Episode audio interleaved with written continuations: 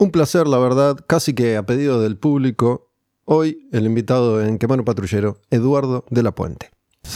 Quemar un patrullero. La música como acto revolucionario. Edu, ¿qué haces, loco? ¿A pedido de qué público? Del mío. público raro, bueno. Bien, bien, acá estoy, contento. Contento de estar acá. Che, bueno, un placer, la verdad. No nos vimos nunca más desde que yo dejé rock and pop hace ya unos cuantos años.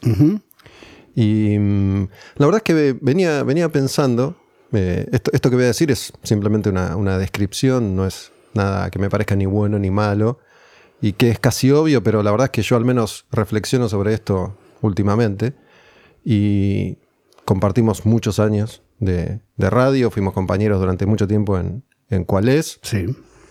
Siempre tuvimos una, una buena relación, respetuosa, amable, cordial.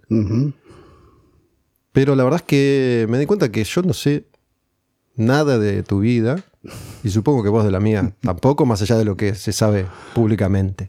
Eh, de hecho, recién te pregunté por dónde andabas viviendo, me dijiste que acá, acá cerquita, estamos en- cerquita, sí. en, Palermo, y que vivías ahí. No sé, es, es una casa que vos tenías, un, de- un depto que tenés hace mucho tiempo. Es un depto que, que compré antes de, antes de casarme.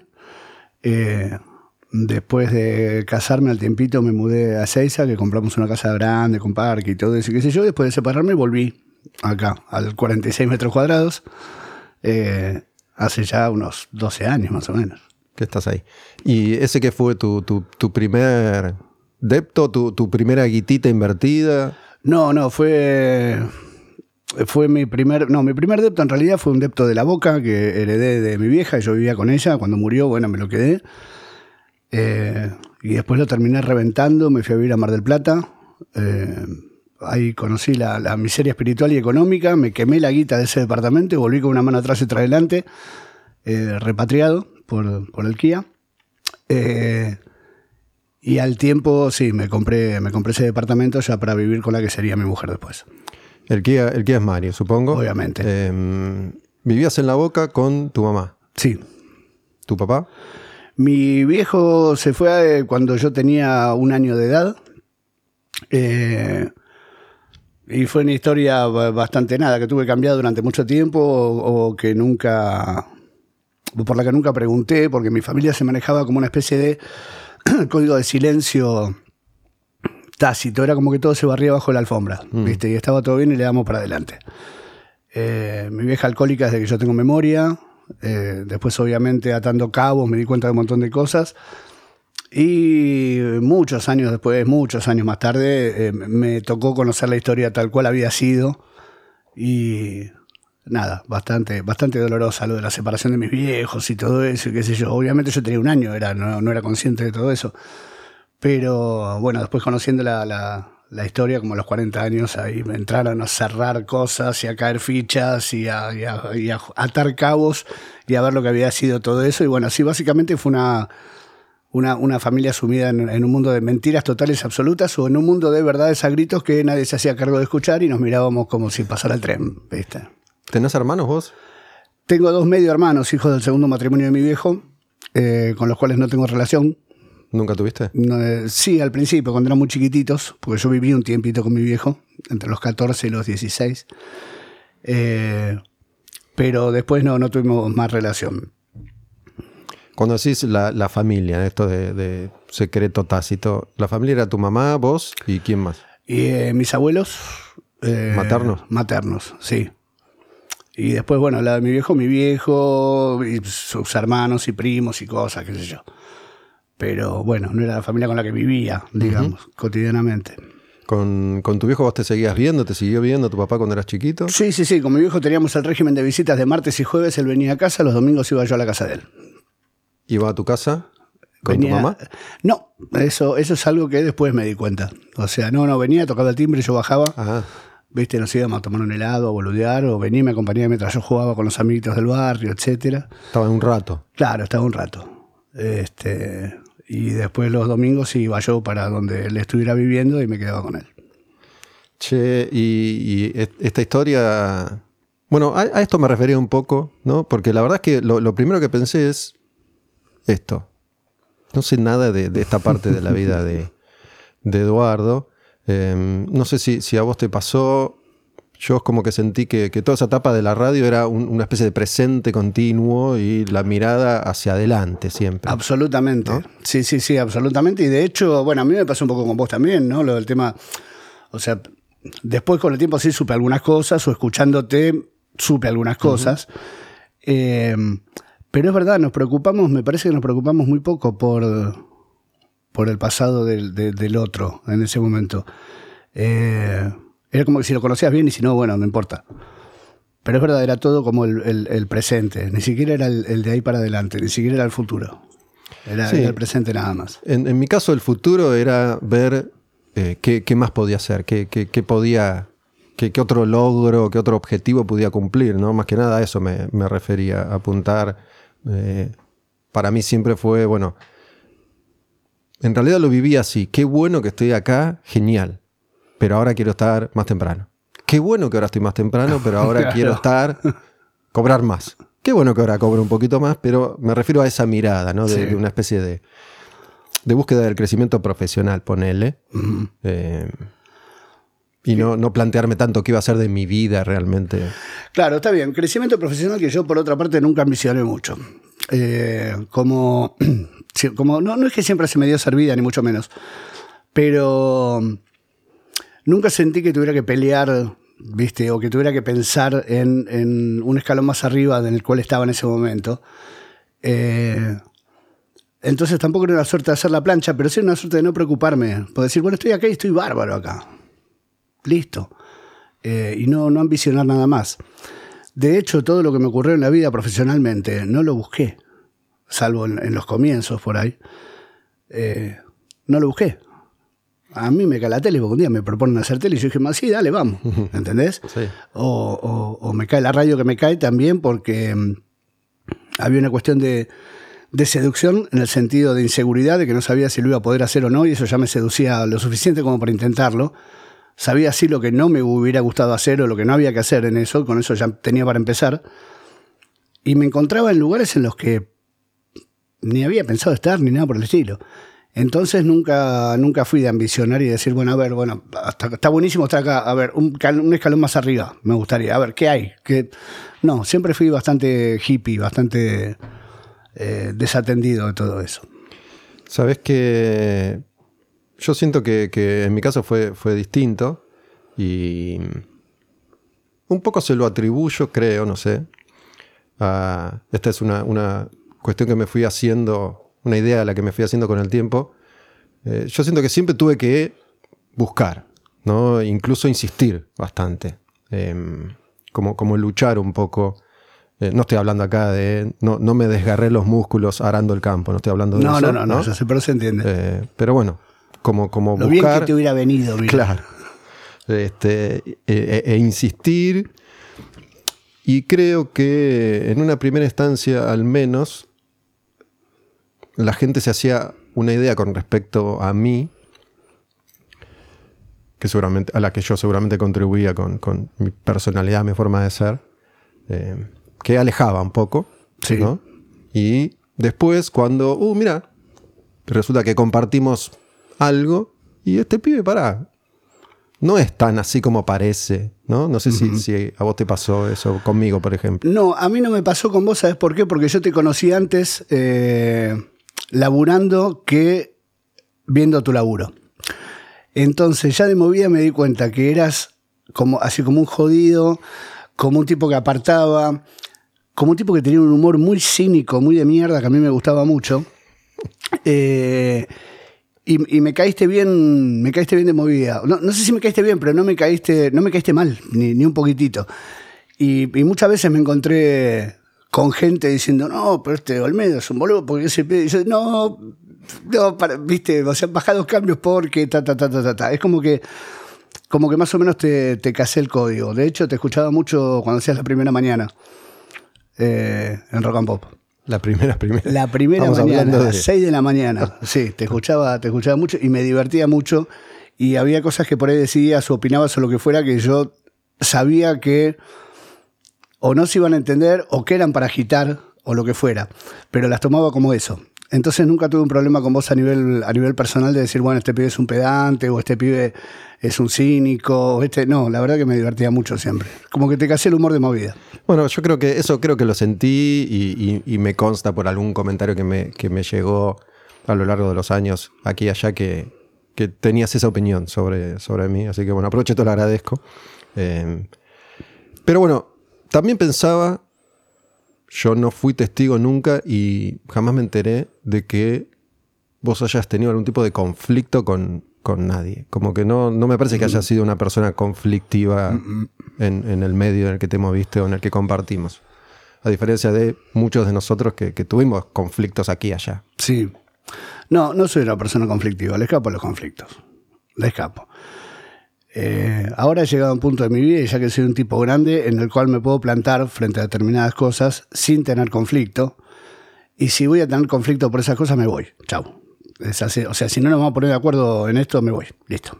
Eh, antes era, bueno, ok, te cedo medio paso, vos cedes medio paso y ya está, y pasamos por arriba de todo esto. Pero no, no soy un, tipo que tenga conflictos.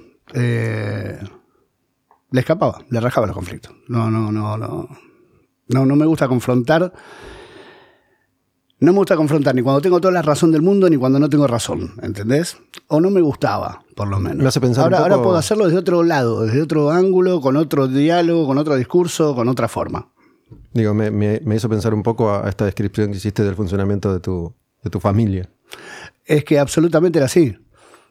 Era así, era eh, mil veces eh, la cosa era, bueno, vos sabés, yo sé, no hace falta hablar, hagámonos los boludos, sigamos para adelante. Y no está bien eso.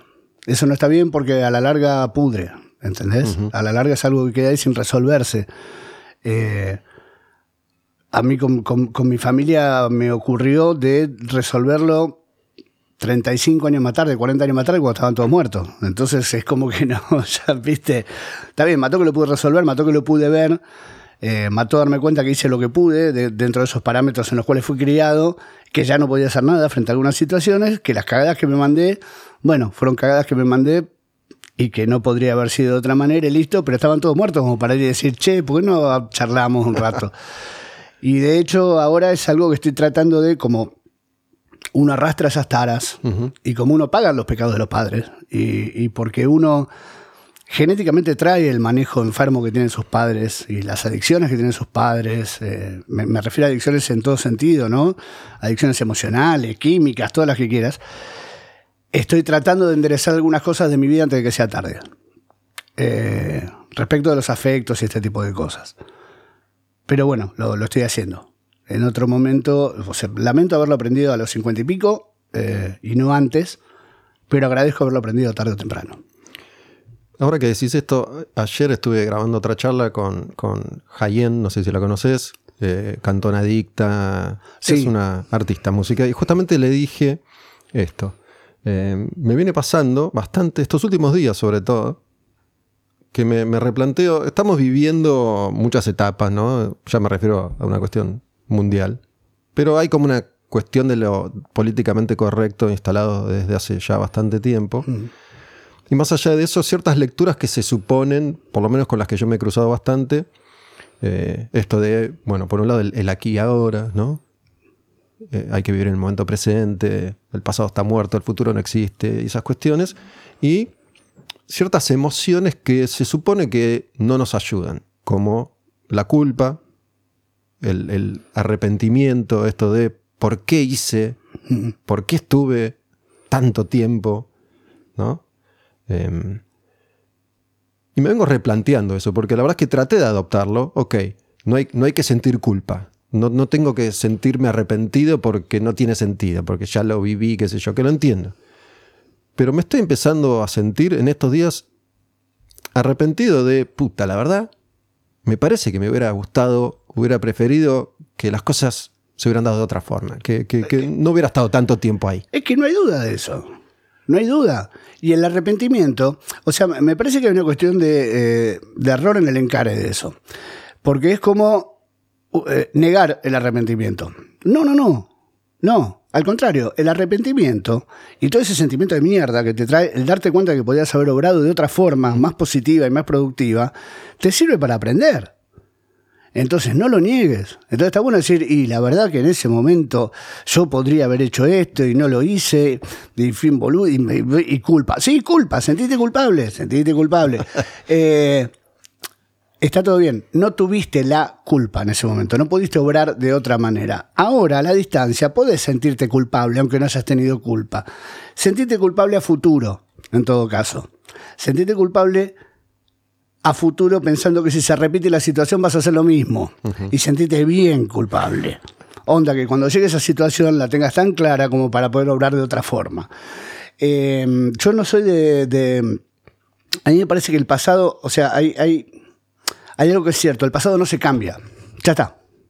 El pasado ya está, la cagada ya está hecha o el logro ya está hecho. Ya está, ya está, eso no se puede cambiar. Bueno, aprendamos de eso. Aprendamos lo bueno, aprendamos lo malo. Ya está no quiere decir olvídate. Para mí hay que tenerlo en cuenta eso. Hay que tenerlo muy, muy, muy en cuenta. Porque, vamos con el, el, el discurso marxista-leninista, que es verdad, todos los pueblos que cometen los mismos errores, ¿entendés? o sea, todos los pueblos que se olvidan del pasado están sí, sí. O, eh, condenados, a, a condenados a repetir los mismos errores. Entonces, bueno, hagamos lo personal eso y es, y es así. Y no renegar del pasado, no renegar ni de lo malo ni de lo bueno, ¿entendés? Eh, no hay que olvidarlo. No hay que, no hay que querer clavarse 10.000 puñales en el sentido de podría haber hecho otra cosa, no. ay, merezco la muerte. No, no, no, pero, pero no lo enterremos el pasado. Tengámoslo en cuenta. Sí, lo, mencioné porque hiciste una referencia al paso del tiempo, de los años, y viste, e, eso que, a mí me pasa al menos, y digo, hoy, hoy, tengo 53 y digo, puta, la verdad que es una boludez lo que voy a decir porque no tiene sentido, pero bueno, eh, ojalá hubiera tenido esta cabeza a los 35, ¿no?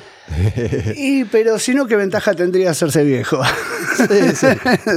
Yo tengo cinco más que vos, tampoco son tantos. Sobre todo porque pero... me, cruzo, me cruzo con gente más joven que yo y digo, putas, la, la tiene mucho más clara de lo que yo la tenía en su momento. Sí. Como que no, no, era imposible tener cierta eh, agudeza siendo más joven, ¿viste? Sí, yo creo que sí que era Ojo, imposible. No hago esto como yo creo vos que decís. sí que era imposible. Creo que tendrías que tener un estado de lucidez que te llevaría a la categoría de genio para tener, claro, para, para, para, poder verla en ese momento. Eh, a mí me encantaría a, a, haber visto la, la cuestión de, de, no de la igualdad, porque esa la vi siempre, pero, pero sí la, la cuestión de, de, cómo le pega a los diferentes géneros diferentes cosas, haberla tenido re clara hace 40 años. No me hubiera servido de nada en ese momento. Eh, o me encantaría decir, bueno, con esta revolución social que se está viviendo en este sentido, y me encantaría tener 25 años, loco. Bueno, pero no los tengo. No los tengo no. Eh, estoy atravesando esta revolución lo mejor que puedo. Levanto esas banderas o levanto las banderas de la revolución en lo que puedo y en, y en otras no porque le pertenece a otros. Eh, y trato de, de adaptarme en la medida de mi comodidad, en la medida de mi felicidad, en la medida de, de, del amor al otro, de la solidaridad, y etcétera, etcétera. Pero ya está, o sea, no pasó, pasó ahora, me agarró con esta edad, listo, adelante, vamos.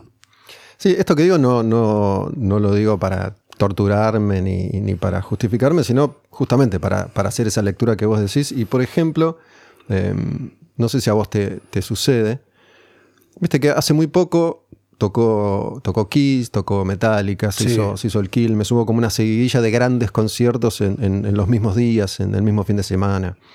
Eh, yo no fui a ninguno de estos, de estos shows.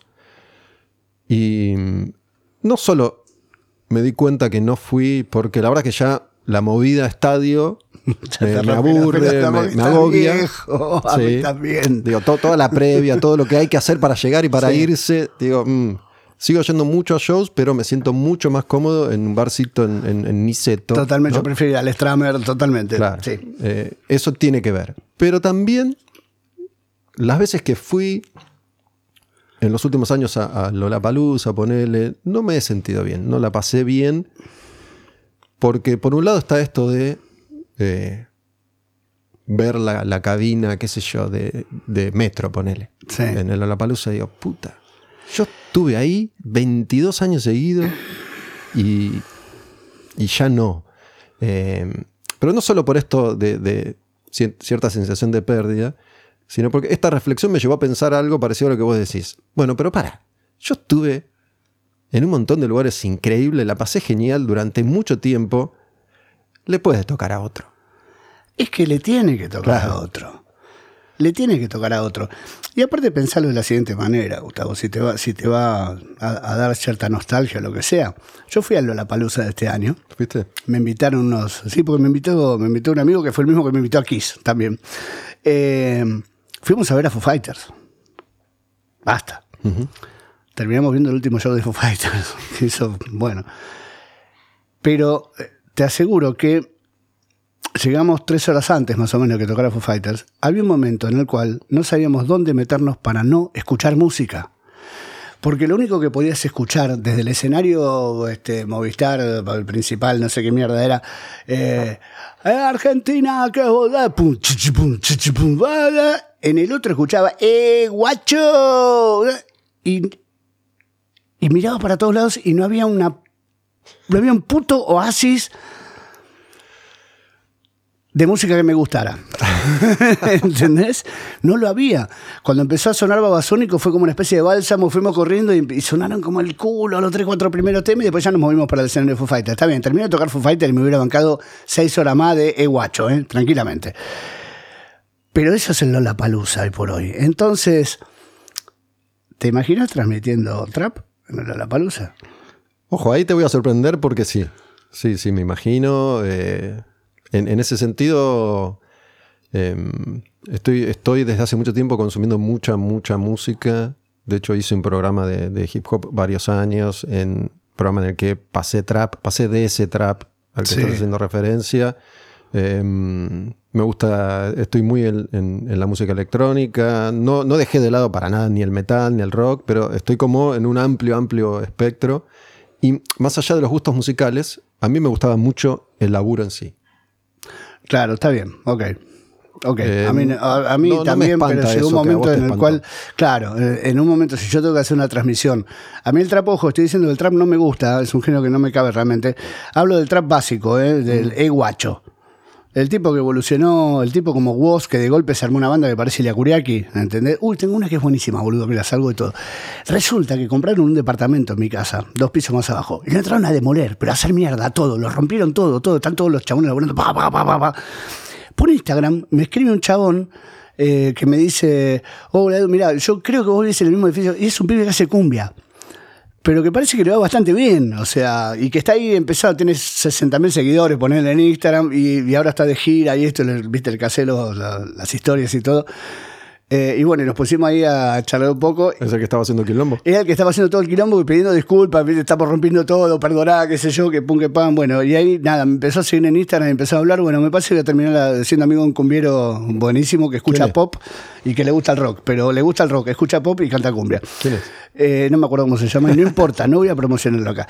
Igual, de todas formas, a lo que iba. Eh, yo cuando hablo de esto del trap y etcétera, eh, no estoy hablando, y, jamás hice, creo que jamás hice eso.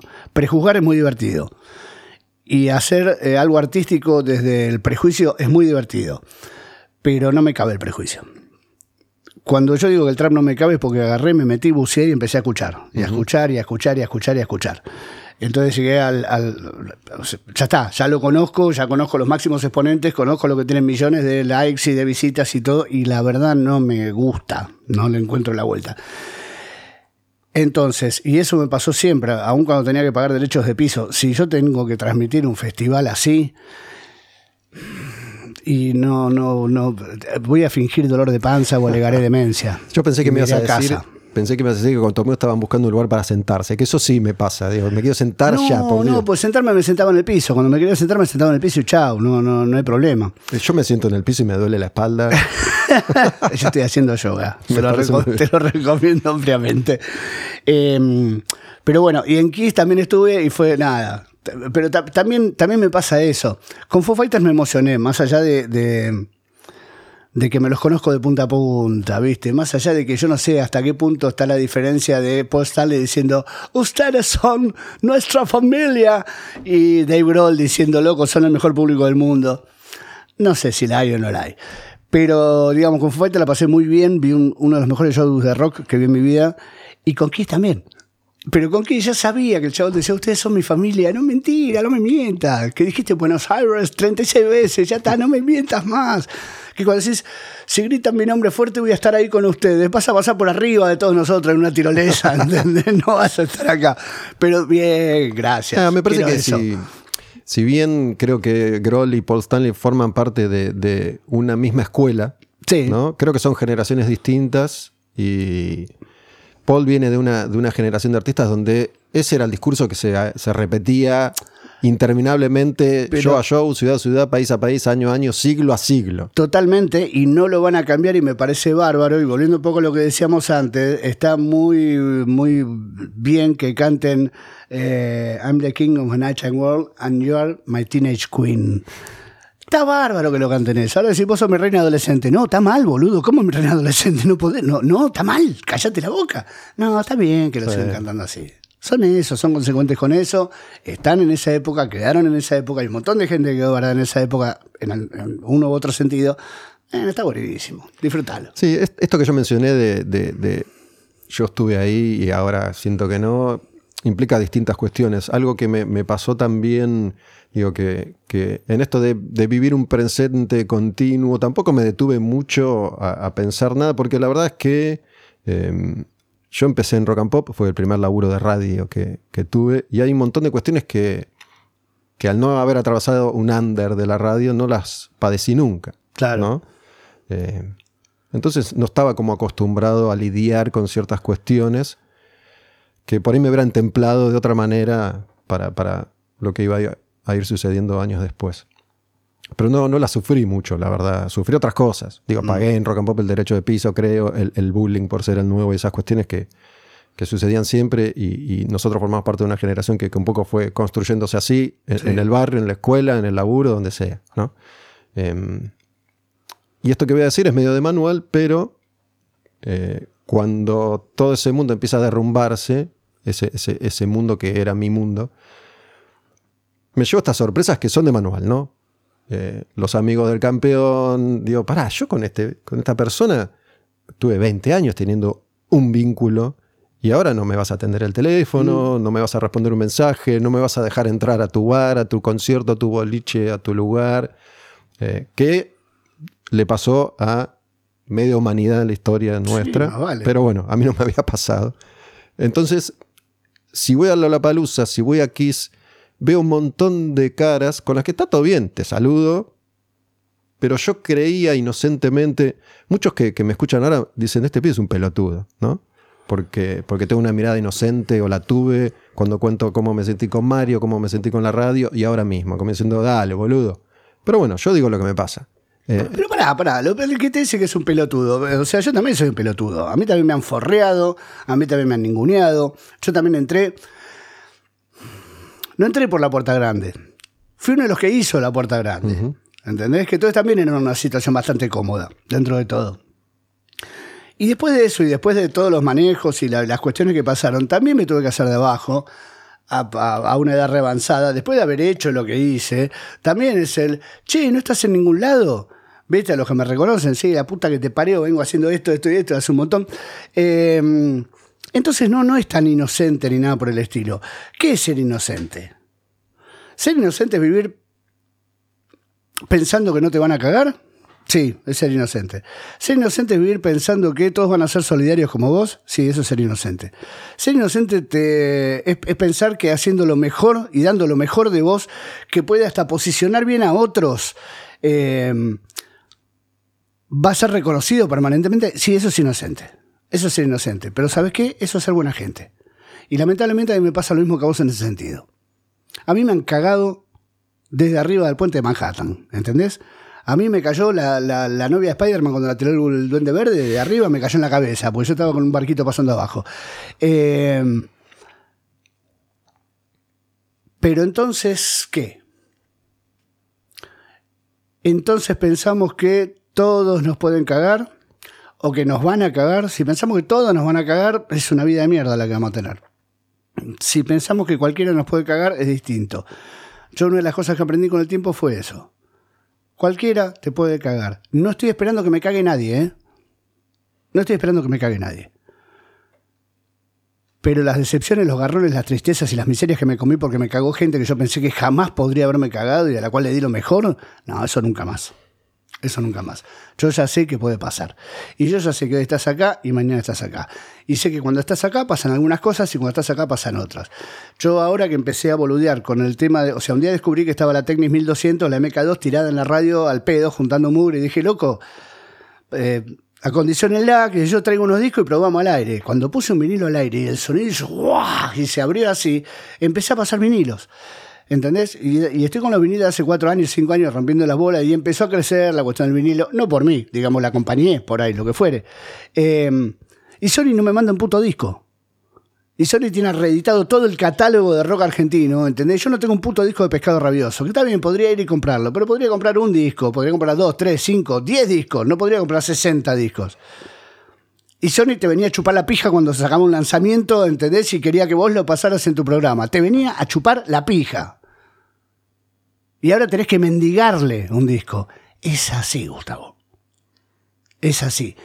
Y el día de mañana si Sony se levanta y me manda un paquetito, yo le diré, gracias, Sony, y pasaré los discos.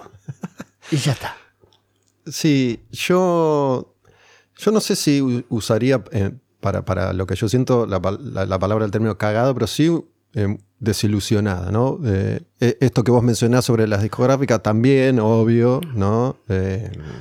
Perdóname, tenés razón. Tenés razón, y yo lo voy a cambiar. ¿Sabes por qué no es que te han cagado?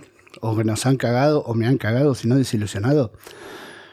Porque para cagarte te tienen que tener en cuenta.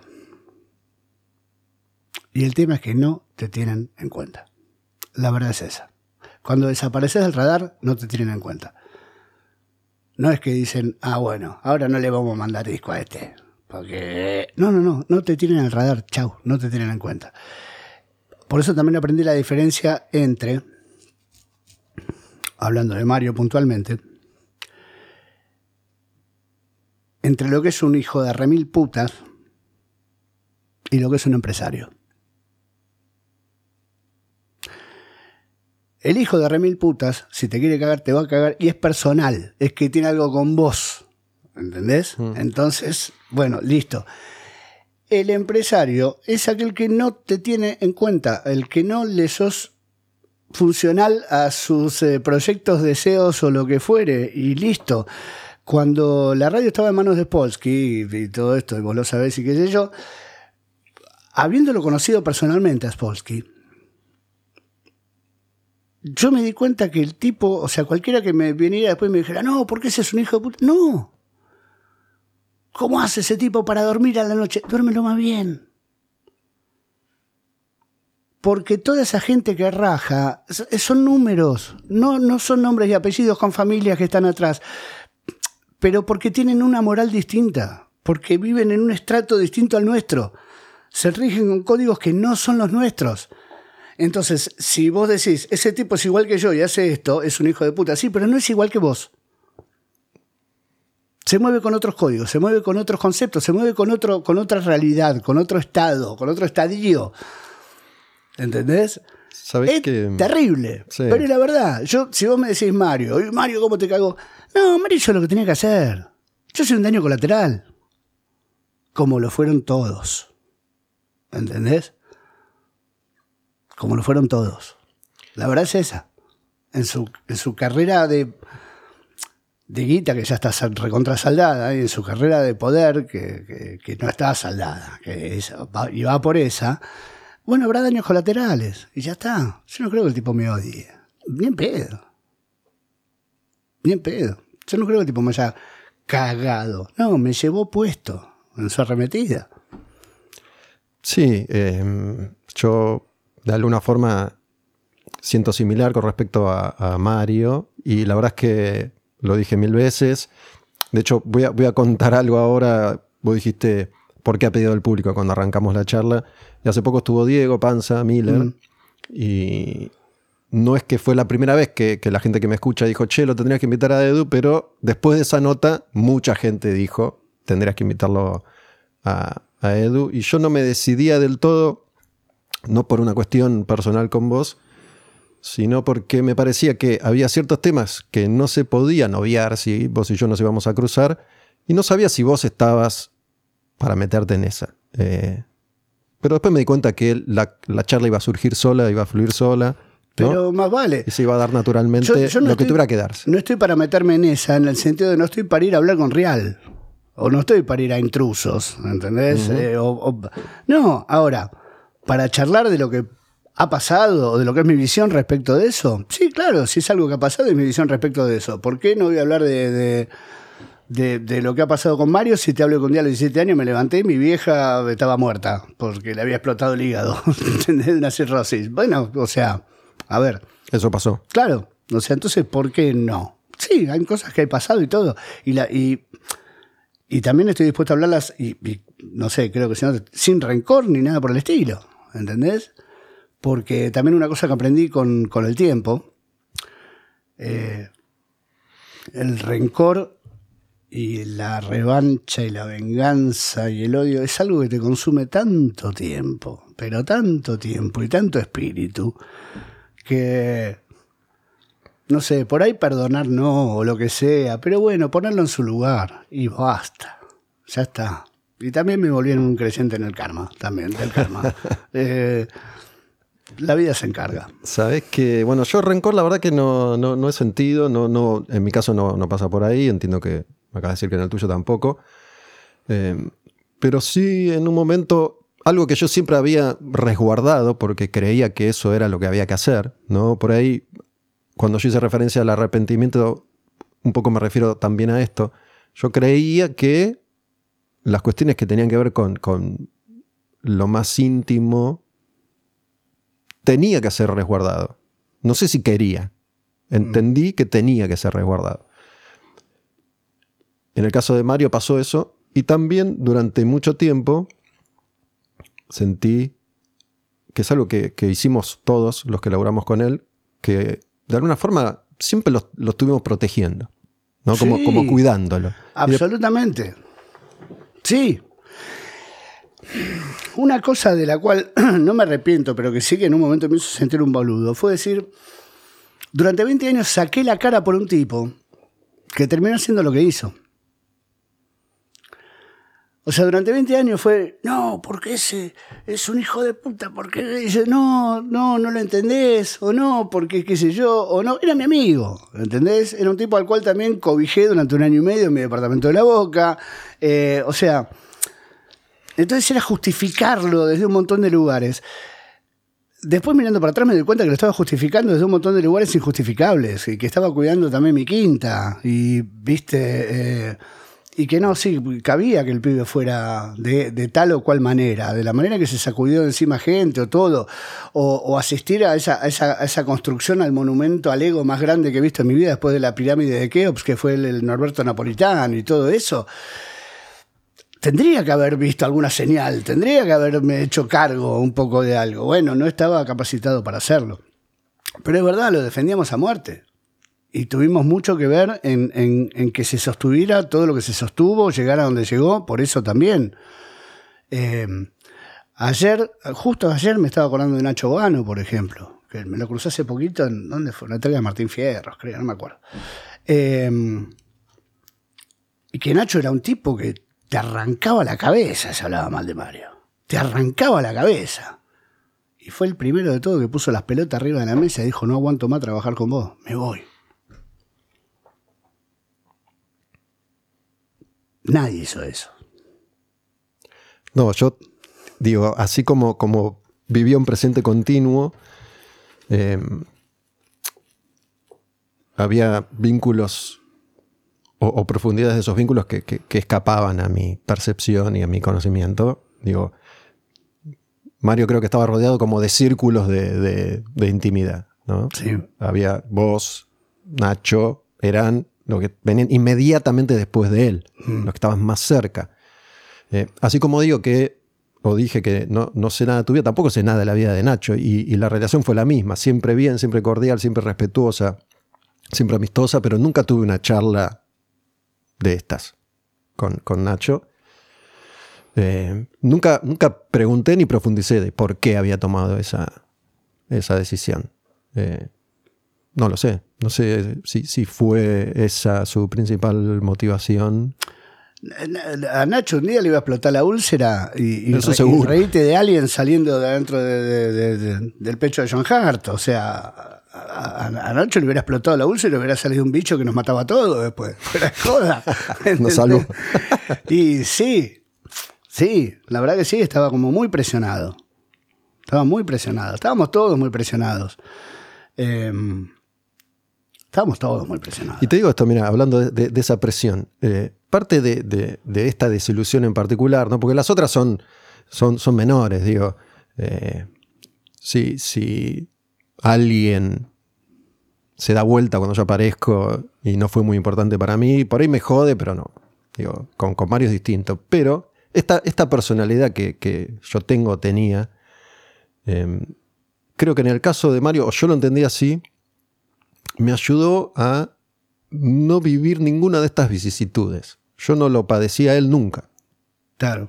Nunca tuve eh, esto que sí vos tuviste o Nacho, ¿no? Esta cosa de, no sé, ¿cómo llamarlo? Enfrentamiento, maltrato, no tengo idea.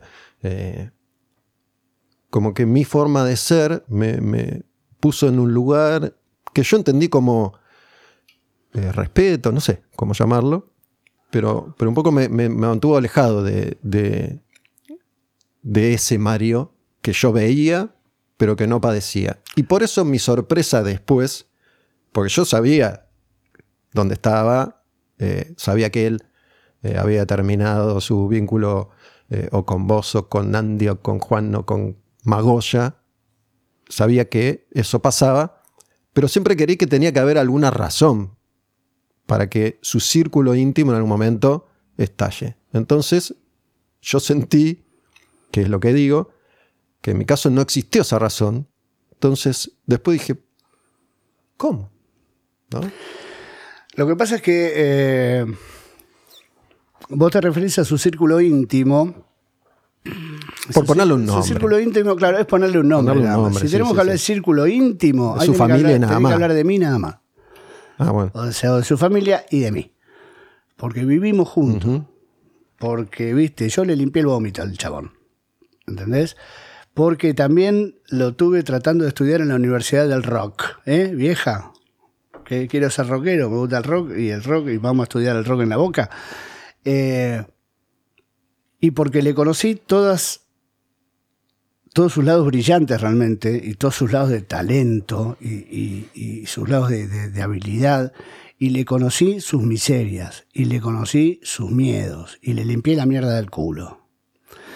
Estuve demasiado cerca de él y eso es una de las peores cosas que pueden haber hecho en mi relación con él. Porque el chabón a veces reclamaba sabiendo que yo sabía.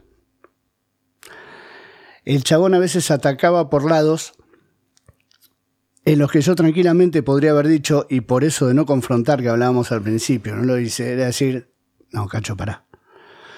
A vos acá lo que te está molestando es que yo haga esto, esto, esto y esto, que vos envidias profundamente porque es lo que vos tenés ganas de hacer y no podés hacer. No voy a entrar en detalles.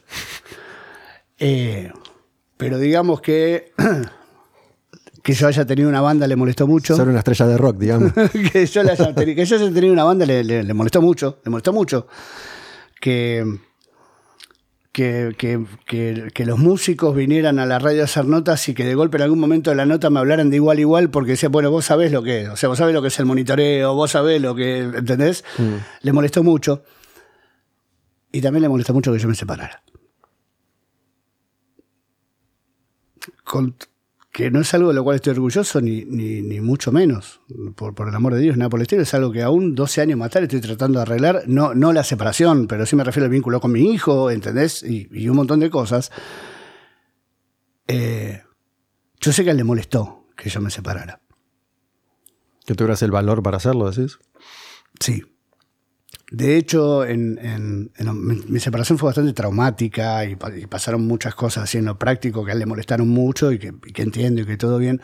Pero en un momento, mi amigo me dijo la frase, la gente se separa todos los días.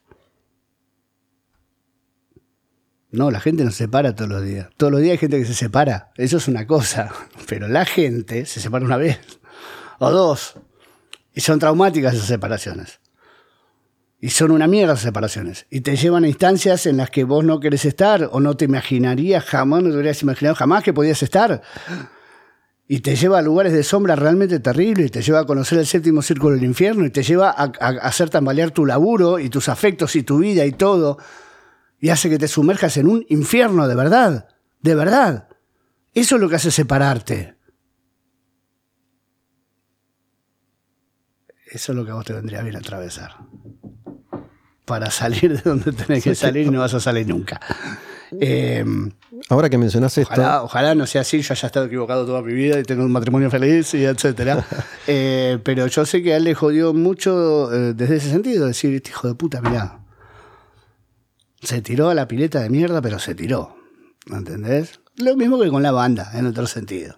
Sabes que ahora, ahora que mencionaste esto, eh, yo siempre tuve, tuve, al no haberle limpiado el culo ni el vómito, no haber compartido nada de lo que vos compartiste, nunca fui a tomar un café fuera de la radio, no, nunca fui a comer un asado, nunca hice nada que no fuera laboral.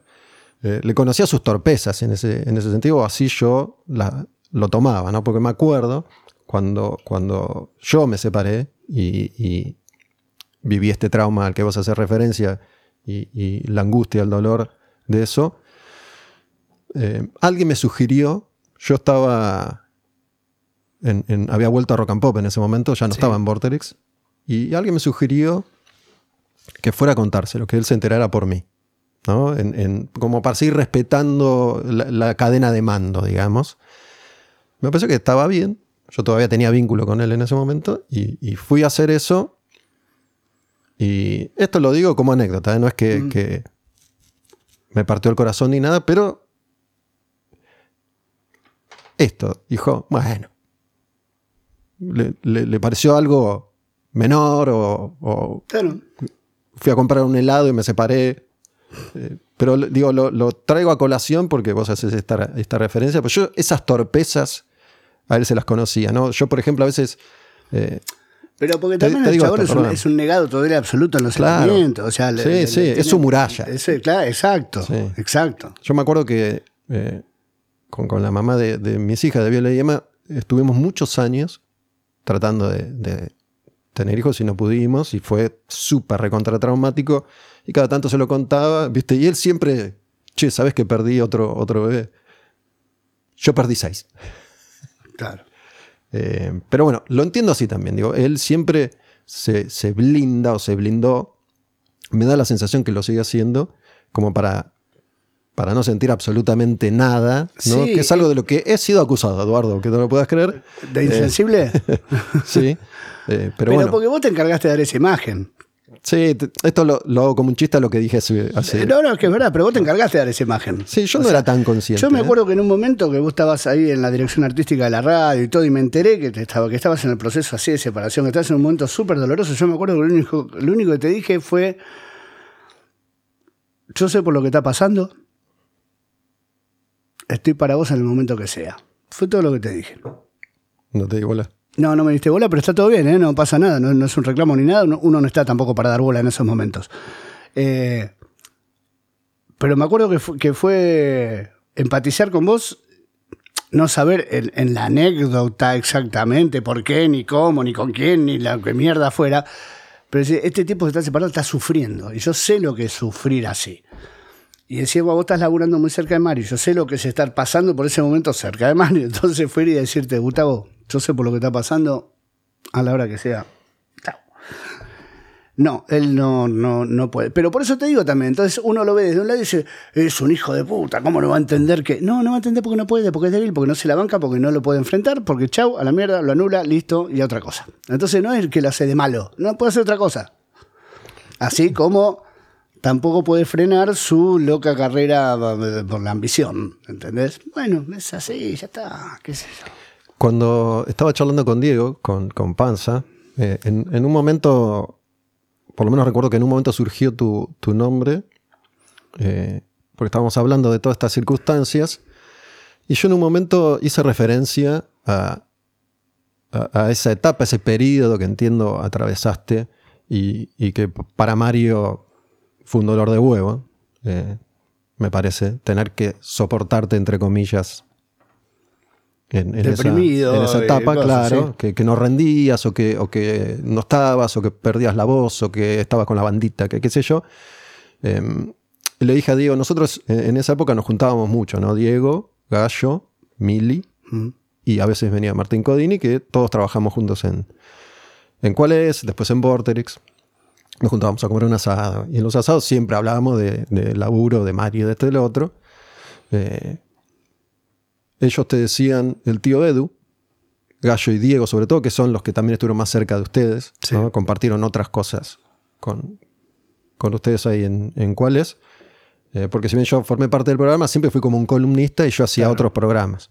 Eh, y, y yo dije, a mí me parece que, que con Eduardo no, nunca, nunca nos pusimos en su lugar, ¿no? Eh, nunca, nunca nos pusimos a pensar, che, ¿qué le estará pasando a este pibe? ¿Por qué está así? ¿No?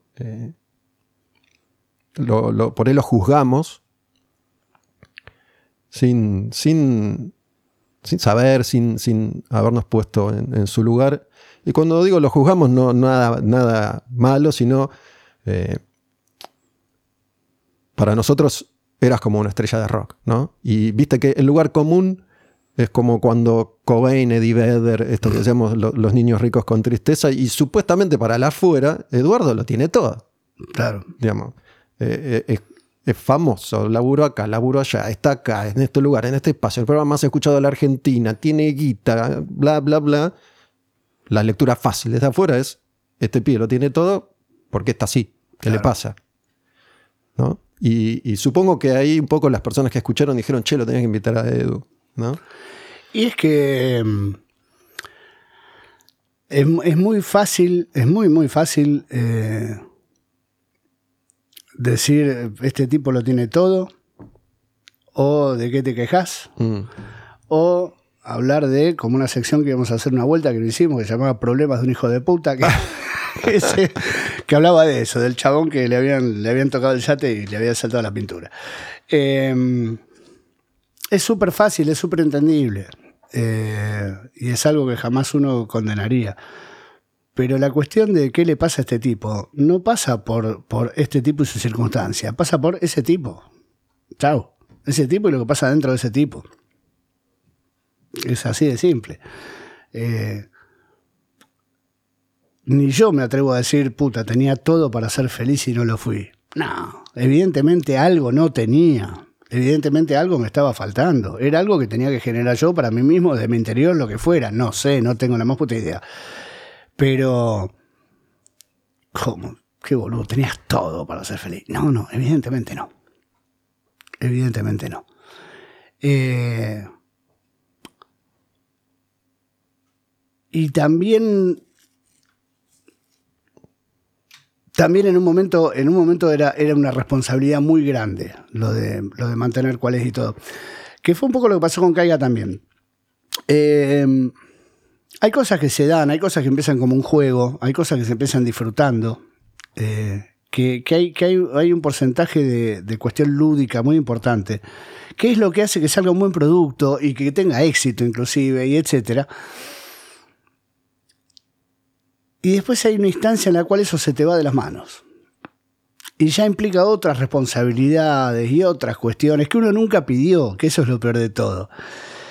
Eh, con Caiga, por ejemplo, con Caiga pasó algo puntual. Si, hay algo por lo que yo puedo estar enojado o, resentido, lo que me sea con Caiga, es que Caiga fue una idea que nació en el patio de la casa de Mario, tomando gancia, montón de días a las 7 de la tarde con Diego Gebel y Juan Di Natale. Éramos los cuatro sentados en el piso, con el culo en el, en el piso del patio, y una libretita inventando caiga quien caiga. Y éramos cuatro. Y durante los cinco años en América, en los créditos, eh, decía Idea, Diego Gebel, Mario Pergolini, Juan de Natal, Eduardo La Puente. Cuando pasamos a Canal 13 y a Telefe, esa parte vuela en los créditos. La idea deja de ser nuestra. de Juan y mía, me refiero. Eh, cuando se vende el know-how a un montón de países, Juan y yo no vemos un peso de todo eso. Cuando se hace merchandising de Caiga, los discos, las tacitas, Juan y yo no vemos un peso de todo eso. Está bien, vos me podés decir, eso es un boludo, loco, ¿para qué firmaste el contrato que firmaste? Sí, está bien, tenés razón, soy un boludo. Pero si yo soy un boludo que firmo eso, el tipo que redacta ese contrato, ¿qué es? El tipo que redacta ese contrato que me deja fuera de algo que yo inventé y que factura en dólares y en euros por la venta de ese know-how en, otros países del mundo, de eso que yo colaboré a inventar y me deja fuera. ¿Ese tipo qué es? Cuando deja de ser un programa de culto, caiga, eso fue una frase que dijo, si no me equivoco, Tonietti, eh, y que me parece bastante acertada. Dijo, un día Caiga quien caiga dejó de ser un programa de culto para transformarse a ser un programa mainstream. Cuando Caiga pasa a ser un programa mainstream, ya, realmente ya no, estaba bueno laburar en Caiga. No estaba bueno porque 12 personas que éramos laburando, pasamos a ser ciento y pico, gente que yo no conocía. Eh, un programa que hacíamos, realmente hacíamos entre 12 personas, o sea que proponíamos las notas a grabarse, que viste que estábamos encima de todo o que proponíamos cosas para realizar y que se hacían y todo, pasamos a ser desoídos totalmente, decir, che, ¿por qué no hacemos una nota? Dale, dale. Y nada. Entonces pasamos de ser un programa que elaboramos todos los días a ir al canal, sentarnos dos horas antes, ver la torta de las notas que habían hecho otros y presentarlas. Era como que ya no. Viste, no, no, nada, no, no había nada que hacer, no nos pertenecía. Eh, por eso es que Mario también levanta el culo de la silla y se va de caiga, y por eso que yo también agarro y me, la tomo. Eh, y con cuáles pasa un poco eso, pero nada más que el Encaiga tenía el mismo lugar que yo, en el sentido artístico. Mm. ¿Entendés? Juan, él y yo teníamos el mismo lugar desde lo artístico. Entonces habíamos sido relegados los tres al papel de conductores y punto. En cuáles no, en cuáles ya era otra cosa. Y ahí ya, yo ya tenía que cargarme al hombro un montón de responsabilidades que yo no había pedido. ¿Viste? Y era mantener un estatus de programa que yo no había pedido. Y ya había dejado de divertirme. ¿Y cuál es el realmente divertido? Era ir y divertirse y cagarse la risa. Y yo escribía a veces tres guiones, tres guiones, tres guiones por día. ¿Sabes lo que son tres pasos de comedia por día, Gustavo? Tres pasos de comedia por día de por lo menos cinco o seis minutos cada uno. Son horas y horas y horas de estar escribiendo. Escribía dos a la tarde y uno me levantaba a las seis de la mañana para escribir el tercero y de ahí bañarme, irme a la radio durante años y años y años. Eh, esto que era el, osito mimosito. El osito mimosito y aprender a quererse y mundo turf y, todo los grandes éxitos. Eh, Claro, después cuando eh, mi mujer queda embarazada, yo voy a ser padre, entonces Mario, que, ahí no es el asunto que llaman los municipales para sacarme un poco de laburo de encima a mí, para descomprimirme, no, era porque el asunto estaba creciendo, estaba creciendo y mucho. Entonces vienen los municipales como para sacarme un poco de laburo de encima a mí, etcétera. Los municipales son Diego, Gallo y Mili. Diego, Gallo y Mili, exactamente. Que, escriben guiones. Eh, y, vienen y empiezan a escribir y todo eso, y efectivamente a mí me descomprimen mucho el laburo y todo.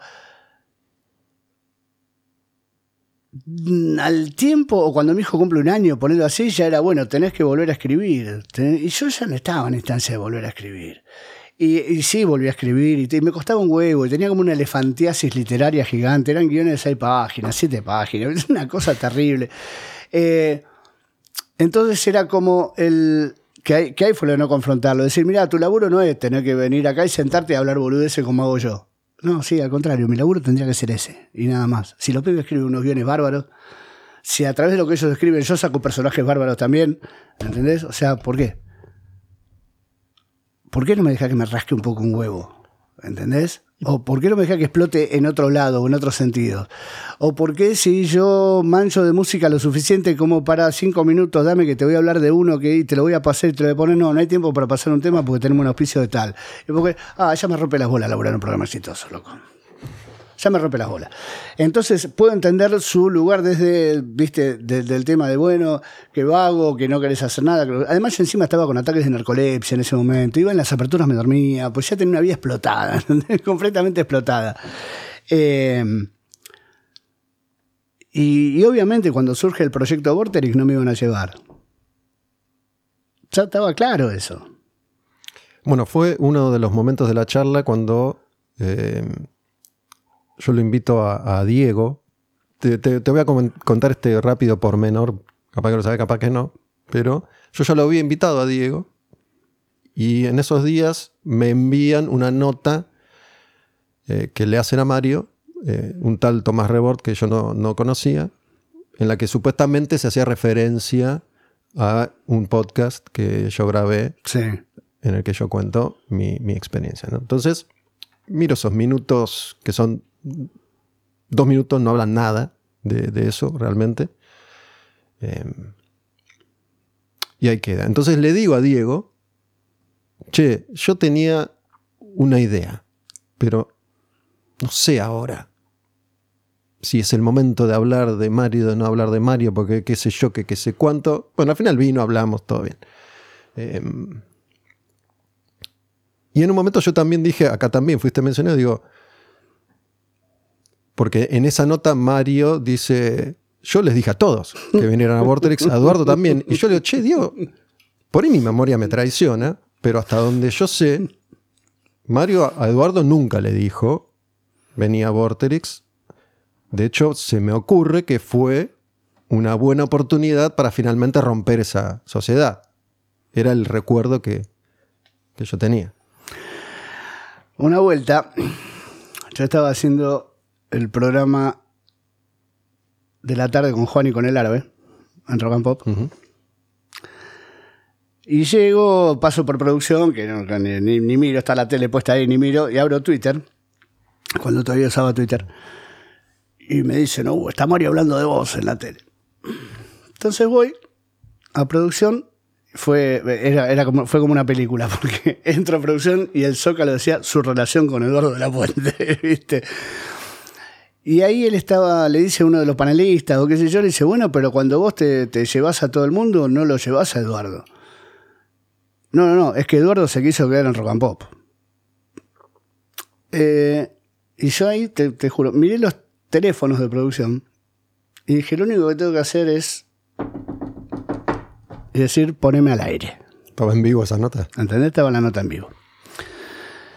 Yo no soy de hacer esas cosas, no me nace hacer esas cosas, no, no. De hecho, que yo esté hablando así de todo esto acá es porque ya ha pasado mucha agua bajo el puente y todo, porque no, en realidad no me gusta el quilombo. Pero es como que digo, bueno, está bien, deja y me vuelvo a meter en Twitter y uno replica un tweet mío que tenía como cuatro años de antigüedad y que decía, parece que me dejaron afuera del proyecto Barterix.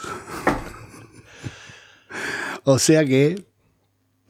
Sí, no, no, yo jamás fui parte de ese proyecto. Nunca fui parte de ese proyecto. Y es más, yo voy a decir algo. Estoy seguro. Porque, porque quiero que quede claro que la idea no es ni rencor ni nada por el estilo. Mario debe estar seguro de que me convocó para el proyecto. Es, probable. Debe estar segurísimo que me convocó. Y que yo dije, no me quedo en rock and pop. Creo que estoy segurísimo que piensa eso. No fue así. No sé si me hubiera ido con. Sí, en ese momento me hubiera ido con él. No, no, es, mentira. Si digo, no sé si me hubiera ido con él. A la distancia digo no. Pero en ese momento yo creo que hubiera dicho sí. Sencillamente porque también era una cuestión nueva, era una cuestión de desafío, de bueno, dale, vamos a empezar de vuelta, vamos a ver qué onda y qué sé yo nunca tuve esa cuestión especulativa, ¿viste? De, nada. Con, el tiempo pensé otras cosas. Dije, bueno, gente que te maneja cuatro horas número uno en todas las radios del país, no te pueden manejar 24 horas de una radio, este, etcétera. Todo eso lo pensé después. En realidad en ese momento creo que hubiera dicho que sí. Pero luego jamás me lo propuso, nunca. Y es verdad, efectivamente, tu visión es muy clara. Era, era una buena oportunidad para deshacer el, vínculo o la sociedad o lo que fuere. Sí, algo que entiendo era muy difícil para él. Si es que realmente lo, había pensado, esto no lo sé, no me consta, en algún momento eh, cortar esa relación en cuál es. Eh, supongo que para él era muy difícil tomar esa decisión si es que lo, pensó alguna vez. No, no hubiera podido, no hubiera podido. no, no, él tuvo que disolver la banda. en, en lugar de echar al, al- al- al guitarrista. ¿Entendés? No, no hubiera podido. Sí, me quedé pensando en algo que no, no quiero dejar de mencionar. Hace, hace un rato hiciste como una referencia a, a hijos de puta y a, y a empresarios. Eh, yo hago como una diferencia entre la gente que manejó Rock and Pop cuando yo vuelvo a Rock and Pop, que eran los socios de él en Vortex también, ¿no? Mm. Eh, de ahí obtiene él la financiación para montar el monstruo ese que, que fue Vortex y que es en su momento, porque hacía falta una inversión multimillonaria. Entonces, de alguna manera, estos tipos entran a este juego porque se asocian con él. Sí. Pero yo siempre, y lo sigo sintiendo así, separo a estos tipos. Yo realmente, para mí, estos tipos, yo les tuve miedo a estos tipos. Yo creo que estos tipos son capaces de, de- de De todo. matarte, Sí. son capaces de, de apretar a tu hijo. Eh, digo, son, son mafiosos de verdad. Por eso me enoja mucho cuando hablan de empresarios. ¿no? Esos no son empresarios. Esos son delincuentes. Esta gente, no digo Mario. ¿eh? Digo, Mario sigue teniendo, a pesar de, de todas las cuestiones que, que podemos nosotros o no decir acá, sigue teniendo eh, un- una visión o un concepto artístico de lo, que, de lo que está haciendo y siempre ha sido su principal motivación, más allá de la guita y el poder, que qué sé yo. Pero esta gente no, digo, esta gente eh, son mafiosos. Sí. Digo, se vincularon y llegaron ahí por la política. Sí. Eh, cuan- digo, ese, ese fue el movimiento y creo que es el movimiento que, que ha, eh, desde mi particular y simple e inocente punto de vista, empantanado a todas las radios y a todos los medios durante los últimos 20 años, más allá de, de los cambios de, de paradigma, de tecnología, de generaciones, de redes Sí. sociales. Digo, eso se llenó de esta gente que son mafiosos, no son empresarios, Sí. no hacen negocio, no están haciendo un negocio. Ese no es un negocio. De hecho, no lo es hoy en día. Sí. No funciona como un negocio. Antes funcionaba como un negocio, tendría sus cosas, no sé. Pero nosotros íbamos a hacer un programa de radio y cuál es facturaba millones legítimos. Sí. Había gente que iba y ponía millones ahí. Eso no existe más. Más allá de nuevo de eh, los cambios de paradigma, ese, ese modelo se rompió porque lo rompieron. Sí, sí, más vale. ¿no? Entonces eh, hago como esa, esa separación y, y digo, y esta gente, yo nunca, nunca tuve nada, digo. Eh, Bueno, nunca fueron ni, ni mis amigos, ni, ni los quise, ni, No. ni nada. no, fueron tus jefes, Sí, fueron tus dueños, sí, sí. porque fueron los socios de. Entonces yo te pregunto, em, si vos necesitas plata para levantar una deuda porque vas a salir a buscar un prestamista, que sabés que si el miércoles no le devolviste el 100% de la guita, el jueves tenés la rodilla baleada. Te voy a decir, eh, eh, obviamente sabía que me ibas a decir esto, y mientras lo estaba diciendo, pensé, Eduardo me va a decir esto, pero hay una cosa, yo entiendo que vas a decir, a dónde vas. De hecho, esto está pasando hoy en día en Vortex, ¿no? Sí, es lo mismo lo que está pasando. Hay, hay otro. No tengo ni idea. de Otro que socio hay, que- está por ahí. Pero bueno, me imagino. eh, Bueno, Entonces digo, claro, si yo no, no voy a hacer eso. bueno. No voy a hacer. Este, Mira, Gustavo, eh, vos podés no ser el diablo, pero si vos vas y pactás con el diablo, jódete, muñeco. Jódete porque el diablo te va a cagar, porque es así de corta. El diablo te va a cagar. Y jódete si después te dicen, vos pactaste con el diablo. Y es algo que yo no hubiera hecho nunca más aún teniendo un fin tan poco altruista como destruir una fuente de trabajo. Amén de hacer crecer mi fuente de trabajo, está bien, también estaba el objetivo de destruir otra fuente de trabajo. Entonces, con esos fines, a mí no me importa quién es el empresario, quién es el hijo de puta, quién es el diablo, quién es el que pacta con el diablo.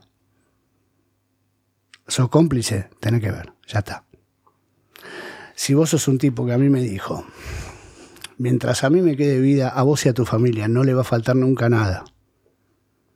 Y al día siguiente estás desviando la pauta comercial, estás orientando la antena hacia otro lado, estás boicoteando las redes, estás poniendo inútiles para que manejen todo, para que eso se hunda, para que Rock and Pop se hunda sabiendo que yo me voy a hundir con rock and pop, que soy tu amigo, que soy ese que le dijiste mientras a mí me quede vida y a vos y a tu familia no le va a faltar nada.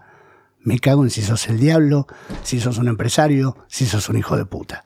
Tenés la misma responsabilidad. Si no tenías el poder suficiente para hacerlo vos, te fuiste a ser cómplice de quien sí lo tenía. ¿Y entonces qué, qué voy a separar de quién es el malo y quién es el bueno? No. No. Y ojo que te lo estoy hablando también, te lo estoy diciendo desde el lugar del no resentimiento. De decir, entiendo por qué lo hiciste, porque tu visión no te permitió ver todo eso. Porque esa, esa lucidez que tiene a veces el Kia, esa, esa pequeña lucidez que tiene a veces el Kia, que se la podés ver en los ojos, es la que lo quiebra. Esa pequeña lucidez es la que tuvo los últimos minutos de cuál es al aire. Que no pudo evitar quebrarse y llorar como una nena, sabiendo lo que estaba haciendo conmigo en ese momento. Esa lucidez es lo que lo mata, es lo que no puede soportar y es ante lo cual está firmemente acorazado. Tanto que se la cree. Entonces, por eso te digo, no resentimiento, no nada. El chabón hace lo que puede hacer. Y a mí me llevó puesto, porque no podía hacer otra cosa. Por eso digo, no es un hijo de puta, porque no puede ser un hijo de puta. No le da el alma para ser un hijo de puta. Él parece malo, él parece un monstruo. No lo es, es un putocito de peluche y no puede permitirse que ese puto de peluche asome porque se le cae el imperio. ¿Entendés? Mm. Entonces está todo re bien con el chabón. Ya está. Pero si vos me decís, ¿es Polsky o Pergolini? Es para mí lo mismo. Fueron socios, ya está. Eh, fui a contratar un asesino para que mate a mi mujer. Y la mataste vos, boludo. No, no, yo no disparé el gatillo. Dame chela, no te hagas el boludo. ¿Vamos a hablar bien o no? ¿Viste? Che, escúchame. ¿Qué te pasó? No, y es, es, es todo, digo, sigue, sigue siendo movilizador y te voy a hacer referencia a otra cosa que hablé con, con Diego, porque después de la charla con Diego, eh, y, yo le comenté a él, ¿sabes que estoy pensando en, en invitarlo a Edu? Y lo primero que me dijo Diego es, bueno, pero no hable más de Mario. Y yo le digo, pero para. ¿Por qué no? Claro, sí. ¿De qué voy a hablar? Digo, voy a meter a Eduardo y no voy a hablar de. Hablemos de Megadeth. Eh, pero. Y, y le dije esto, y cuando le dije esto, me dice, no, ¿sabes qué hay? Tenés razón. Y digo, ¿por qué no podemos nosotros decir lo que sentimos? ¿Por qué tenemos que seguir hoy cuidándolo? Yo lo digo desde el mismo lugar que entiendo que lo haces vos. Yo acá no le tengo ni bronca ni resentimiento, simplemente eh, comparto lo que siento, lo que yo interpreto, lo que yo creo que viví y cómo yo lo sentí y yo lo viví. No le tengo bronca, nunca se la tuve, sigo estando agradecido a todas las oportunidades que me dio, sigo considerando que hubo un montón de cosas geniales que, que atravesamos todos juntos. Pero un poco esa charla, es, es- esos 30 segundos de charla, en esa entrevista que, que yo te mencioné con, con- con este pibe Rebord, que no lo conozco y, y lo uso de referencia nada más, no tengo nada que ver, no sé quién es. Eh, digo, ¿Por qué siempre va a quedar eso? Yo quiero decir lo que yo siento. No, más vale. ¿Entendés? Yo cuando vos, cuando vos me propusiste venir a, a hacer este pod, eh, yo dije, sí, vamos a hablar de Mario, obvio que vamos a hablar de Mario. Y a ver, quiero hablar de Mario, realmente. Eh, no, y no es querer o no querer. Es algo que pasó, es una visión que uno Claro. tiene y ya está. Tampoco es una cuestión de esto, bueno, hagamos una cruzada para desenmascararlo y que la gente vea. No, No, no. no es lo que pasó y es lo que pasó. Y ya está. ¿Entendés? Y Diego hace poco me manda, me, me contacta por WhatsApp y me cuenta que está haciendo como un, no sé si un radioteatro, un paso de comedia, qué sé yo, que ponga pam, en el cual quiere que intervengamos todos los cuales. Eh, a lo cual yo le dije, Diego, todo bien, contá conmigo, pero eh, no sé cómo pensaba hacerlo, pero yo no voy a ir a grabar con Mario. No puse. no sé, con- pero contá conmigo, todo bien. Sí, me imaginaba que me ibas a decir eso. Bueno, ya vamos a ver cómo nos organizamos, listo. Total, si, es, si son guiones, nada. Cada uno graba letra, chao, la lona. Y, y lo recontra entendió. O sea, me, dijo, me imaginaba que ibas a decir eso. Y sí, yo que me voy a centrar a qué. Porque, porque la otra es esa también. No es que, ah, no, yo no me quiero cruzar con ese tipo, yo no. No tengo nada que hablar. No tengo puntos de conexión. O sea, no, no, no, no tengo ningún interés en común con él realmente. Eh, un tipo que en un momento al, al aire me dice, yo no entiendo, porque yo volvía, era un día que obviamente, tal vez yo no estoy diciendo que yo era la bella durmiente y nada, también he hecho bardo, me he mandado cagadas y he vagueado más de lo necesario y todo, pero una vuelta que creo que volvía de un show que había dado el domingo a la noche en andás a ver qué provincia, y me bajé de la combi a la mañana y me fui a la radio a laburar, hecho mierda. Y yo no entiendo este, cómo, este, por qué agarrás y te subís a una, combi con ocho peludos sudorosos y haces diez horas de viaje y te vas a un pueblo de mierda que no conoce nadie y tocas una hora y media y te subís otra vez a la combi y volvés para acá y encima no cobras un mango, no entiendo para qué lo haces. Mi única respuesta fue, no, no vas a entender por qué lo hago. ya está, ¿qué te voy a explicar? ¿Entendés? Eh, entonces, con alguien que está en, las antípodas de, lo que puede ser mi filosofía o, mi modo de vida o lo que sea, bueno, no tengo nada, que hablar, pero tampoco tengo por qué andar ni defenestrándolo, ni, ni nada por el estilo. O sea, y cuando vi que el tipo se postuló para vicepresidente de Boca y que fue vicepresidente de Boca, dije, ya está, acá está, acá está re claro, acá está, ya está, ya está. Y acá te digo, oye, Gustavo, ¿cuánto falta para que en, en unas pasos el chabón esté compitiendo para ir por la gobernación de Buenos Aires. Y no falta mucho tiempo. Bueno, y eso es. Mm. Y está bien, y bueno, y eso es. Y eso fue siempre.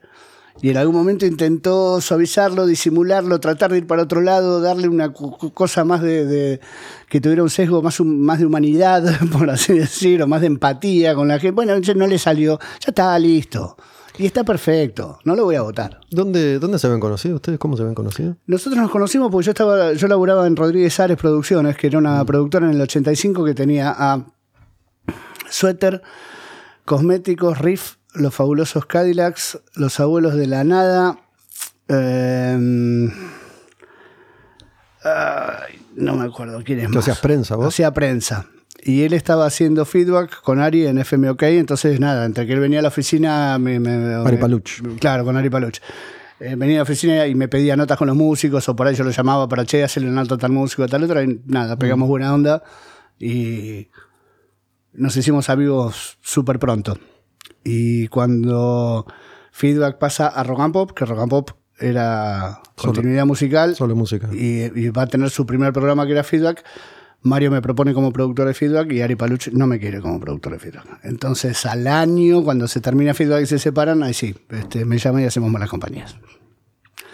Que es ahí cuando empezamos a laburar en Rock and Pop juntos a partir de las 7 de la tarde. Yo vivía a 10, 15 cuadras de la radio, él vivía en Martínez.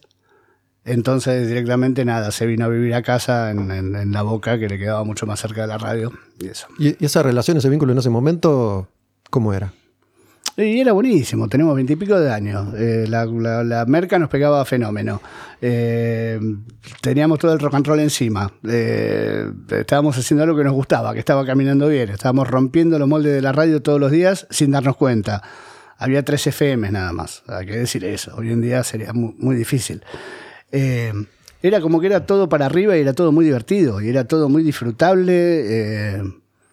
Porque como yo lo conocí siendo ya una estrella. Sí siempre me costó asociar a, la persona que yo conocí con un, ser humano de carne y hueso, por decirlo eh, irónicamente. ¿no? Siempre me costó imaginarlo como alguien que, capaz de tener una amistad, eh, como entendemos una amistad, ¿no? Eh, esta cosa medio deshumanizada que, creemos que, que, él tiene, me cuesta pensarlo, digo, ¿cómo habrá sido y es que. Eh, nada, en un momento se permitía ser más sensible, no sé, qué sé yo.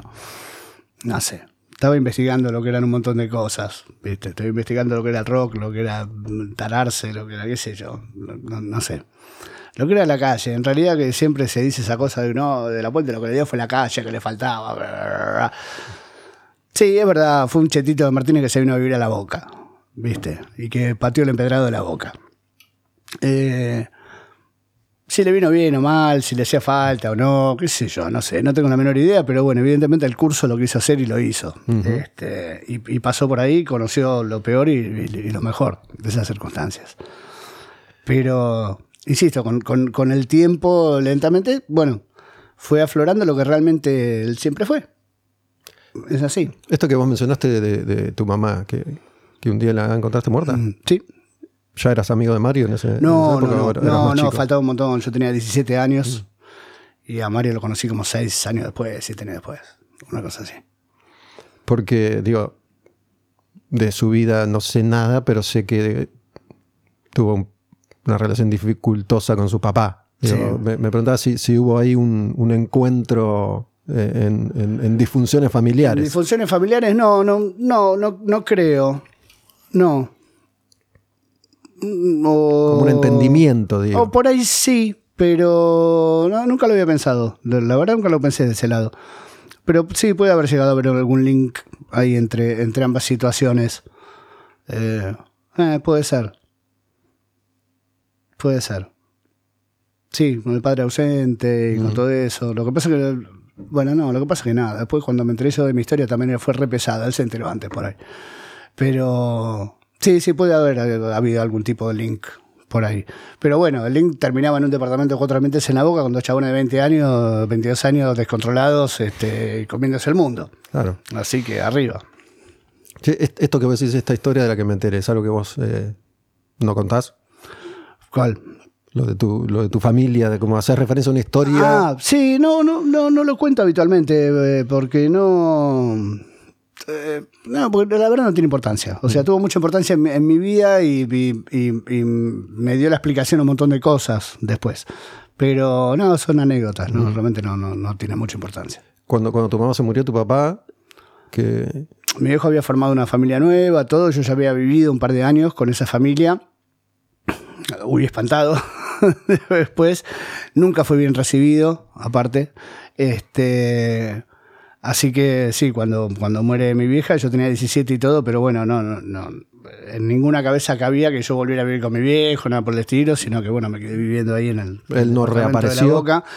Sí, sí, apareció, pero apareció como nos veíamos. Eh, es más, nos veíamos ahí relativamente poco, porque yo ya era adolescente, entonces era como que, bueno, el régimen de visitas de martes y jueves y todo, metete en el culo, y nos vemos cuando queremos y qué sé yo. Eh, Sí, hizo su aparición y todo, pero, pero en ningún momento hubo un amago de, bueno, de, tratar de rearmar una vida familiar o algo por el estilo, porque no, ya lo habíamos intentado, no había dado resultado, no tenía sentido.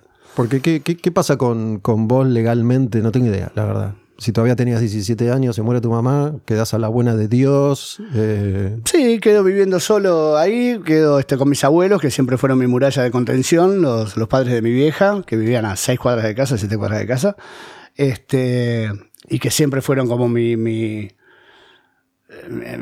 la parte de paternidad y de contención paternal que me faltaba estaba ahí en los viejos. Que también lo que tenía es que como eran dos, este, dos personas maravillosas y, y, con una, una, máquina de amor increíble, incomparable, también tenían un nivel de brutalidad intelectual importante que hacía que no manejaran bien las cosas. Entonces por ahí me sobrecontenían, mm. ¿entendés? Por momentos. Así que bueno, pero bueno, la fui, la fui remando, la fui llevando y tan, tan mal no me fue. Porque digo, e, esa es eh, la casa, ¿era una casa o un depto? Un depto. Un depto que vos decís que reventás para irte a Mar del Plata y lo terminás quemando. Digo, es, eso eh, era de tu mamá, era de tu mamá y de tu papá. No, no, era de mi mamá. Ah, era de mi mamá. Vos fuiste el único. A mi papá le, hubiera, le tendría que haber correspondido algo, pero eso me enteré después. Este... Pero nadie te, Vos dispusiste de esa casa, nadie, te reclamó. No, no, no, nadie me reclamó nada. No, no, no, para nada.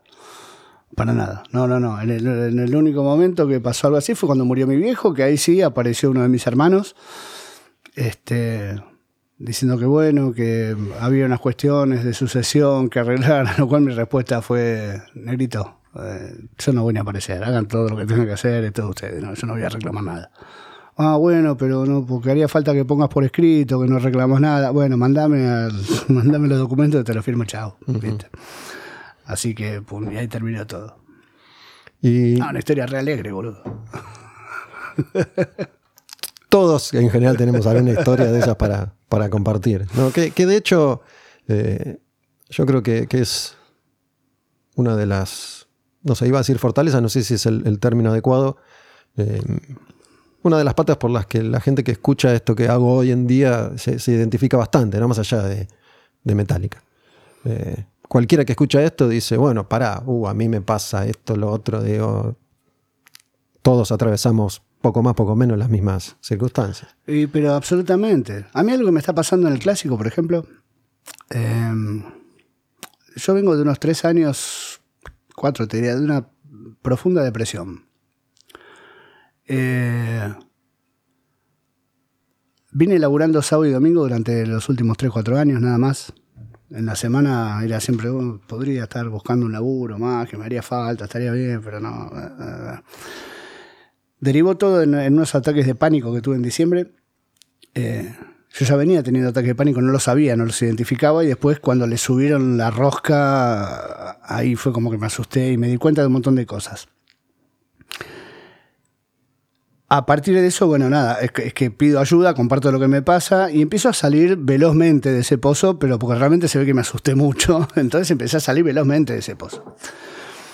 Estaba, había empezado a escabiar de vuelta. eh, por ahí en, en pandemia tenía días que era de lunes a viernes que yo no laburaba, era lunes despertarme y empezar a escabiar y quedarme en la cama hasta la noche que me dormía de vuelta y así el martes y el miércoles. Hacía el programa el fin de semana, le iba bien al programa, el programa iba levantando, fue un horario que agarré creo que decimo tercero o una cosa así y fue lentamente, fue subiendo, subiendo, subiendo. cuando me empiezan los ataques de pánico en, diciembre y todo, y, que hay, es que pido ayuda realmente y empiezo a compartir lo que me pasa y empiezo a, salir a, a- y a patalear y todo eso, viste, te decía que estaba haciendo yoga y todo. Empiezo a tener una alimentación regular sana, yoga, largo todas las porquerías. Este, las porquerías densas ya las había largado hace un par de años, pero digo, largo las porquerías como el alcohol, este, ese tipo de cosas. Ahora hasta hace un mes y medio que no me prendo un cigarrillo. Estoy vapeando como loco, pero no me prendo un cigarrillo eh, empiezo una terapia, empiezo, es como que me corro y empiezo a ver las cosas desde otro lugar y empiezo a tener, ay, decir una alegría de vivir es como cállate estúpido, pero como decir, sí, hay un montón de cosas que puedo disfrutar. Había cosas que no disfrutaba, había tenido la banda parada porque la pandemia me sirvió de excusa, pero lo cierto era que me rompía la bola ir a los ensayos y estaba tocando mal. Eh, y era todo como muy incierto, ¿viste? Y, Tu banda sigue siendo tristemente mi célebre. banda sigue siendo tristemente célebres. Y mi banda volvió al ruedo ahora. Este domingo pasado, finalmente nos juntamos, dijimos, vamos a ensayar, nos juntamos a ensayar. El cantante se nos había ido a vivir a Gales, no importa, tenemos un cantante nuevo. Vamos, tenemos una fecha en agosto, dale, vamos. Fue la primera vez que ninguno dijo, no, sí, voy a ver. Y justo me agarra ahora en un momento en el que estoy laburando de lunes a lunes, que no solamente estoy laburando de lunes a lunes, sino que además hay días que a la noche también me toca laburar por estar haciendo el programa de tele que hago por el canal de la ciudad, de, de vinilos y eso. Eh, o sea, no tengo tiempo ni para tirarme un pedo. Porque la verdad es esa. No importa, vamos a encontrar un hueco para ensayar con la banda. Volvemos con la banda. Dale, volvemos con la banda. Y desde que volvió toda esta actitud mía de darle para adelante, de, empecé a salir con una mina que vive a 530 kilómetros, por ejemplo, ¿entendés? Y que fue así en las redes como que, ¡ay, qué lindo, estás de novio! Que ahora ya no sé muy bien si estás de novio, pero no importa. que me hizo muy bien en su momento y todo. Y el público del clásico entró a crecer una enormidad Mira. una enormidad. Eh, pero porque es lo que vos decías, la gente o un- una gran parte de la gente que te escucha y que te sigue tiene una gran empatía con vos. Si vos estás para abajo, esa gente te va a bancar. Te va a bancar por empática y te va a bancar por amor. Otro montón de gente se va a espantar porque no tiene por qué bancársela, ¿me ¿entendés? Y cuando te cuando estás bien y cuando le es como eso tirar la buena que vuelve, ay, Sí, si sí, te ven la bien, te tratan bien y todo eso, parece mentira, pero es así. Sí. Pero es así. Eh, tiene mucho que ver con, con lo que uno proyecta desde adentro. No hay vuelta que darle, yo ya lo he comprobado eso. Lo he comprobado. Y no me quiero acercar ni a lo New Age, ni a la pavada, ¿viste? No, no, no, no, no creo en soluciones mágicas ni nada por el estilo, pero sí me doy cuenta que cuando hay cierta vibra o cierta energía eh, que cambió en vos y que estás transmitiendo, bueno, eso, eso repercute. Repercute y está bueno. ¿Tu hijo cuántos años tiene? 42 ya. 22 tiene el, el sátrapa. ¿Y cómo, cómo va eso? Y no nos hablamos de hace dos años. Ha tenido sus, sus vaivenes en, en, esos aspectos, ¿no? Terribles, terribles. Yo, es que yo no he sido un buen padre, la verdad sea dicha. No, no, no, no fui un buen padre. Fui un buen amigo. Eh, pero lo que un hijo necesita es un buen padre, no un buen amigo. La verdad es esa. Los buenos amigos se los procura él. Eh, pero también es cierto que nunca tuve, y, y, también es cierto que repetí la, las mismas giladas que mi viejo tuvo conmigo. Eh, me di cuenta que, por eso te decía antes, que a veces estamos condenados a repetir los errores de los padres. Eh, y ahora estamos haciendo lo posible por enmendarlos. Por lo pronto estoy intentando restablecer un diálogo con mi hijo, eh, que esperemos se dé, para poder sentarlo así como estás vos y decirle, bueno, mira, tu viejo, esto, esto, esto, esto, esto, esto, esto, esto y todo esto. Ya tenés 22 años, ya te puedo decir todo. Mm, con esto no voy a justificar un montón de cosas y nada por el estilo, pero te va a dar una visión un poquitito más amplia como para que entiendas por ahí algunas cosas. Después estará en vos decidir qué hacer, si tener un padre o no tenerlo. Ya está. Está enojado en este momento. Está enojado, está enojado. No, no está dispuesto ahora para tener esa charla. No, no, no, para nada. Pero también es cierto que yo también durante los últimos años, año y pico o así, también estuve muy contenido, no animándome a proponerla, la charla. Entonces, bueno, ahora ya la propuse. Todavía no tuve respuesta. Está bien, era lógico. Y por ahí no voy a tener respuesta. Seguiré insistiendo. Un poquitito más adelante, seguiré insistiendo. Eh, pero tampoco estaba preparado yo. Lo cierto es eso. Loco. Me alegra haberte invitado. Un placer. Gracias. Bueno, yo me, alegro, por la invitación. Nos conocemos un poquito más. ¿Viste? Nos conocemos un poquito más. Un día de esto vamos a comer algo. Dale. Dale. Dale, loco. Gracias, Edu. A vos. Edu de la Puente, quemar un patrullero. Quemar un patrullero. La música como acto revolucionario.